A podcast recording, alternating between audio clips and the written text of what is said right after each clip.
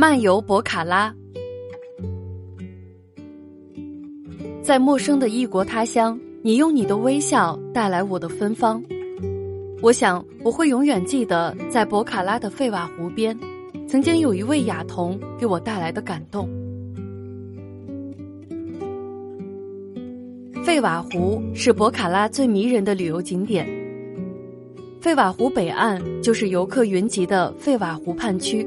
也是整个景区的中心，大部分的旅馆和餐馆都沿湖滨而建，称为湖滨区，同加德满都的泰米尔区一样，是当地外国游客的聚集区。从宾馆出门，骑车环湖，不久遇见一个尼泊尔小男孩，也是一个人，上前与他微笑点头打招呼。出门在外。我习惯谦逊礼貌的对所有人微笑，即使是初见的陌生人。他跑过来，摘下路边大树上叶子，把茎折断，取出其中的粘液，吹一个泡泡，用同样甜蜜的微笑回报我，还用叶子吹出各种好听的声音逗我笑。我看着神奇，问他怎么弄，他又摘一片叶子让我试试。我试了好多都没有成功，心疼那些被摘下的叶子，摇手示意。他点头，又摘下一片叶子帮我摆弄好，示意让我对着天空吹。我用力一吹，出现无数五彩的透明泡泡，在天空的衬托和阳光的照射下显得特别漂亮。我开心的手足舞蹈，追着飘向天空的泡泡。这时。远处走来一群尼泊尔年轻人，都要和我合影。我点头答应，他们找小男孩帮我们拍，一个接一个。离开时，他们问我是哪里人，我说中国。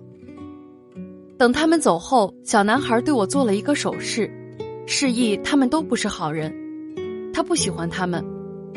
然后蹲下，路边捡起一块小石子，在水泥路面上用中文歪歪扭扭的写下。中国两字，你会写中文？你会写中国？我很激动的问他，原来他能听懂英语。他刚才一直没讲话，我以为他不能交流。但是我的激动，我的连续问话，并没有得到他的回应。他微笑比划着告诉我他喜欢中国。我恍然大悟，原来他是一个哑巴，他无法说话。他一直拼命设法让我笑，而我却感动的想哭。我拿起背着的相机，问他：“能给你拍一张照片吗？”他点头微笑，左手拿起给我吹泡泡的叶子，右手向我竖起大拇指。我感动的按下了快门。小男孩走后，我拍下车上的树叶和地面上歪歪扭扭的中国。作为博卡拉最珍贵的记忆，永远珍藏。下雨了，我坐在花园雨帘旁的屋檐下，与老板、老板娘和伙计聊天，身边还有听话的大狼狗 Monica 陪伴。他们正坐在地上喝下午茶，邀我一起。这是尼泊尔的待客之道。茶是尼泊尔印度生活中很重要的部分。看着庭前五彩花儿在雨中摇摆，听着微风和雨点交杂着的合奏，静静的感受这悠闲午后的幸福。老板告诉我，他也是一个歌手，录过歌曲，拍过 MV，拿出手机给我看视频，里面是他歌曲的 MV。雪山映衬下的费瓦湖极其美丽，空灵的曲调立刻让我爱上这座城。他家的伙计也是一位著名的舞者，跳舞很棒。这真是一个载歌载舞的国家呀，随时都能遇见歌手、舞者。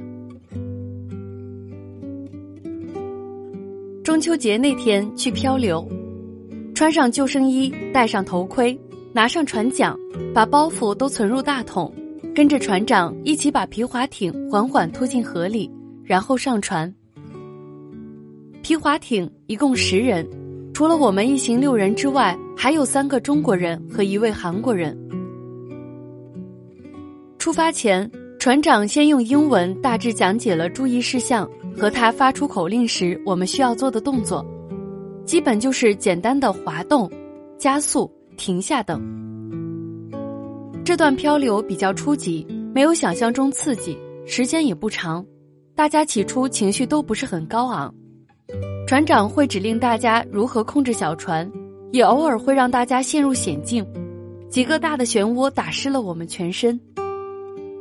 船上唯一的韩国男生品性非常不错，谦逊、友善、热情、随和，会讲一点中文，得到大家一致好评。他一直用力在划船，口里激情的带头喊着“一、二、一、二”。大家也因为他的鼓励不敢一丝懈怠。快到终点的时候，得到船长的允许，韩国男子一跃而下，跳入湍急的河水中。我们还没来得及反应过来，又有两个人也随即而下，剩下的人都惊呆了。船长怕水流太急，船体中心控制不住，不允许其他人再往下跳，艰难的把他们拉上船。因为河水暗涌不断，加上身上衣服遇水厚重，他们上船时都已耗尽力气。我们向韩国男子竖起拇指，表示对他的认同。相聚时刻虽然不长，但很欢乐，大家同舟共济，风雨兼行。上岸之后，坐当地巴士回博卡拉。装饰精美的当地中巴车内播放着极具异域特色的尼泊尔歌曲，看着窗外的景物不断倒退，风景随心而动，整个尼泊尔突然变得美丽起来。随着凉爽的微风把衣裤吹干，傍晚的乡间美景再次触动我们的神经。第一次觉得尼泊尔真的很美很美。那晚，所有在外游荡认识的驴子都聚在一起聚餐狂欢。所有中国人的想法都如此一致：中秋就是应该相聚团圆的日子。